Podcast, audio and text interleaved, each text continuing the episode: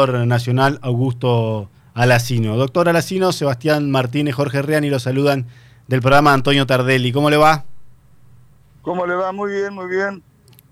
Decíamos recién nosotros que usted no es alguien que esté protagonizando la política actualmente, pero en el último tiempo lo vimos en el programa de Pañi, hemos visto por ahí algunos comentarios eh, que uno supone que lo ponen de nuevo a usted en un lugar eh, donde puede estar más de cerca siguiendo todo lo que pase con la política a nivel nacional y a nivel, a nivel provincial. ¿Tuvo mucho rebote a partir de esa nota? ¿Volvieron a llamarlo gente que antes no lo llamaba? ¿Algo extraño que haya pasado?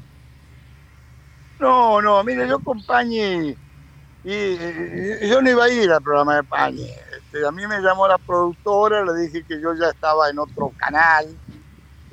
después me llamó él y como, a decir verdad, durante el tema de las coimas, en aquella época todos los periodistas del ámbito financiero siguieron muy de cerca la ley. Y entonces ellos estaban absolutamente seguros que el anónimo era mentira. Entonces la verdad que siempre nos apoyaron y además no se nos apoyaron, sino que relataron la verdad de lo que veían. En esa época Pañe era uno del staff del ámbito, no era el hombre importante que era hoy. Era uno más. Con Mendieta, con el Gordo Zuleta. Los jefes ahí en esa época eran Ramos y, Roberto García. Claro. este, y bueno, le dije que no, pues me llamó él y, y bueno, este, fui. Por gratitud. sí, sí, se la debía, se la debía, la verdad que se la debía. ¿Y tuvo mucho rebote la, la, nota? ¿Cómo? ¿Tuvo mucho rebote? ¿Lo llamaron muchas personas luego? Bueno, no sé, la verdad, no, no, no, no le he prestado atención. La verdad que no, no, no sé. No, no, no, lo he medido. ¿No le cambió mucho a usted la presencia no, yo, yo tengo otra tarea. ahora, nosotros acá, digamos, estamos. Yo era de los que decía que evidentemente, así como iba, si el peronismo no perdía, iba a ser cada vez más decadente nuestra consigna era que debía perder. Y bueno, este, trabajamos con este chico Ascue y sacamos una diferencia importante. En, Concordia Ascue ganó casi por 5.000 votos, Frigerio por 1.000. Es más, yo le, eh, le, diría a Lacino que si no hubiera sido por ese resultado en Concordia, quizá el peronismo ganaba en la provincia. Sí, puede ser. Lo que pasa es que es decir, el, en, Federación y en Gualeguay, de donde le hace la mayor diferencia, y en aquella época se suponía que Confederación que ganaba por 10, 11 mil votos iba a pagar Concordia, que era lo que pensaban ganar. Bueno, afortunadamente acá casi empatamos, lo ganamos por muy poquito, y con eso pudo, y con Gualeguay pudo pagar Paraná, ¿no? Claro. Y pudo pagar este Uruguay, que ganó Laurito y Rosario. Pero bueno, este, el objetivo era ese. A nosotros nos parecía que ya tenía que cambiar. Además, contábamos con una gran ayuda, que es la primera vez que el peronismo carecía de conducción. No solamente porque Bordet tiene una incapacidad natural para conducir, es decir, Bordet encuadraba con el Estado, Acá, hablamos, con, acá hablamos con Bordet la semana pasada, Lacino, y nos dijo que, que, él no vio problemas de conducción ni que tuvo reproches, que por ahí hubo alguna cuestión interna. ¿Y qué le va a decir él? ¿Qué le va a decir él? Si el peronismo tiene que decir otra cosa, si es el gran responsable de la derrota, de este y del anterior. Entonces, así que le va a decir. Lo que es cierto es que, mira, acá en Concordia, la pelea de Gay Giano fue entre Bordé y Cresto a ver quién era el macho alfa. Vamos. Y le ganó Cresto. Y aquel que hubiera podido conducir tal vez hubiera sido Calucho, no el Enrique. ¿eh? Calucho. Y como, digamos, la primera vez que Bordé la deja fuera de todo a Concordia, no sé si puede alguna vez venir acá a hablar de peronismo Bordé. Supongo que no. Porque no lo puso en ningún lado y la segunda derrota que tiene. Bueno, pues tiene diputado Concordia. ¿Cómo? Tiene diputados Concordia. Decime cuál. Y lo tiene a Cresto, lo tiene a Mariel Ávila. No, no, no, a Crespo. Dice. Ávila, no sé. Ávila es la mujer de Bordé, va por mujer de Bordé, no por de Concordia, esa chica. A pesar que yo al padre lo respeto mucho porque en la época en la época de los milicos no los pocos nos prestaba el sindicato, el sindicato de los carteros, su papá, el negro Ávila. Pero es concordiense. Pero, bueno, sí, bueno, pero no representa, va por, por, por, por pariente no va por con la militancia de Concordia, va por pariente. Como la mujer de Balba, candidata a senadora, que, supuestamente si ganaban, el titular se iba y quedaba la señorita esta, la señora esta. Esa es una de las cosas por las que perdieron. Acá la indignación que generaba que Bordea haya puesto a la mujer, no, te das cuenta, una de las cosas por, por las que perdieron. Sí, fue, fue llamativo, fue llamativo lo que sucedió en Concordia. Sorprendió un poco, viéndolo a la distancia. Nosotros no conocemos los detalles, pero. Tampoco, en la provincia tampoco había conducción. Así, acá donde hubo conducción, por ejemplo, en Uruguay con Laurito ganó. Esta chica en Paraná también. Fue el Dani en, La Paz, en el departamento de La Paz. Pero lo demás iba, iba. Val apareció, irrumpió en, el, en la escena con dos meses más que hizo el esfuerzo que hacía el esfuerzo. este, y Bordé, que acordate, de, tengo, me lo dijo una bruja, el 11 de diciembre, Bordé un oscuro diputado.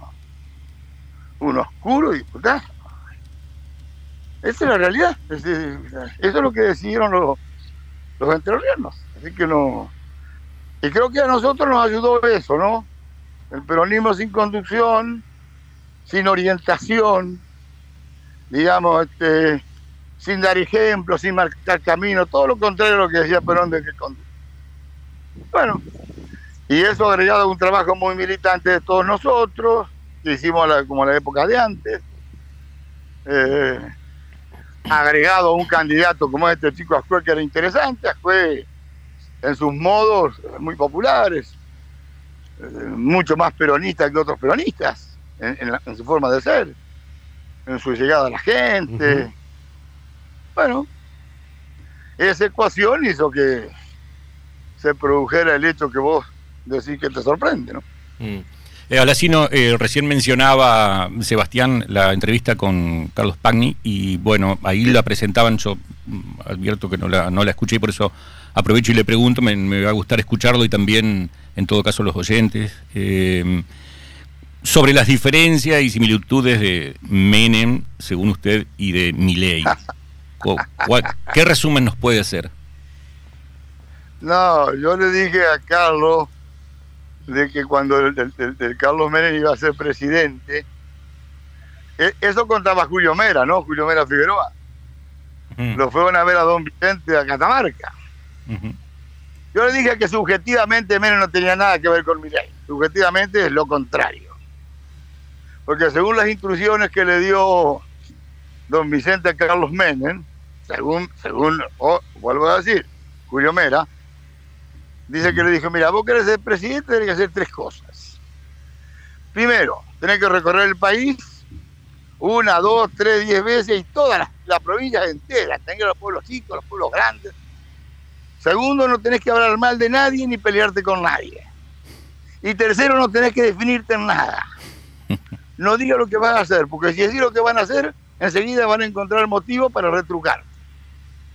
Entonces, desde ese punto de vista, mira, y se pelean con todo, mira, y se definen todas las cosas, este, no anda mucho por el país, o sea, no se parece en nada. este, eh, eh, eh, Eso en cuanto a estrategia. Es lo que le dije. Objetivamente sí, porque por ahí objetivamente mi ley tenía una especie de capacidad de, de, pasar por encima de las, las organizaciones, las corporaciones y motivaba mucho a la gente directamente él, su personalidad. Obviamente le carecía objetivamente de capacidad de, o de antecedentes de gobernabilidad. Pero desde ese punto de vista tenía una similitud, pero obviamente trabajaban distintos. ¿Alacino ya tiene definido su voto en el, en el balotaje? Sí, sí, yo creo que la cosa es clara. Eh, Macri o es Massa. Entonces acá es Massa. ¿Va a votar a Massa? Sí, nosotros. A ver, nosotros lo, llevamos a Schiaretti. El Schiaretti pasó de 9.000 a 45.000 votos en el uh ¿No? Aquí en Concordia sacó casi 5.000 votos. Es que lo trabajamos nosotros nada más. Y este y bueno, a partir digamos que que digamos entra Macri en, la órbita de Milei y la opción es Milei o Macri, es Macri o Massa. Nosotros acá ya hemos conversado, hemos discutido, hemos hablado. Entre Guatemala y Guatepeor preferimos Guatemala.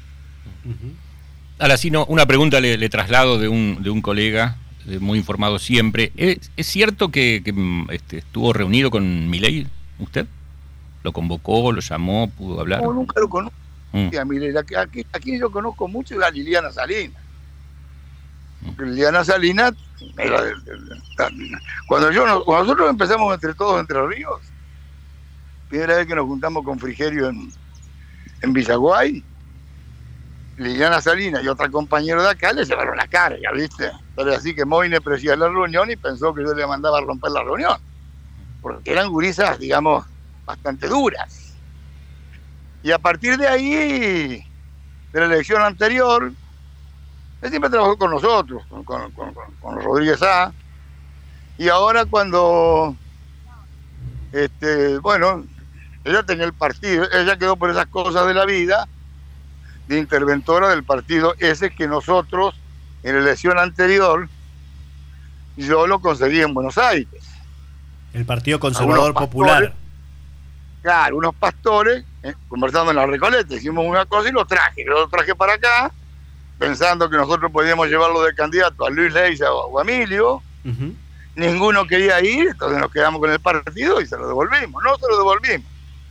Quedaron los muchachos ahí Liliana entró de candidata a diputada nacional, obviamente una elección mala, pero a partir de ahí, digamos, este, cuando al Partido Conservador Popular le intiman a que rinda cuenta a la justicia de los recursos, si no lo hace, lo intervienen. Y la intervención la, se la dan a Liliana, que en aquella época había sido la segunda candidata a diputada nacional. Y le salió bien a, le salió bien a Salinas. ¿Eh? Le salió bien a Salinas la jugada. Sí, sí, claro, claro. Ella tenía el rincón de nosotros, ¿eh? No, no te va a Tenía el rincón de nosotros. Inclusive, cuando ella empezó, le dije, mira, Liliana, vos tenés que ser diputada provincial. Y como le pidieron, porque era cierto eso de que cada uno se, se, pagaba su campaña en mi ley. Y cuando le pido una suma de pesos, yo me, entrevisté con ella y otro chico que la acompaña, y le dije, lo tuyo vale más que, mucho más que esa plata que te piden, porque si vos te vas con el partido, lo dejas sin partido a mi ley. Claro. Entonces, este, además no, porque me ofrecen servicio de gobernador, le dije, no, Lili, no, tenés que ser diputada provincial primera. Y ya después de, las pasos a saber si ganaste. Y es una, una gurisa de barrio que se mueve mucho, que trabaja mucho, que tiene, digamos, una historia familiar o personal muy, muy difícil, este, que ha superado muchísimas instancias personales, con, ella es pañuelo celeste, ¿no?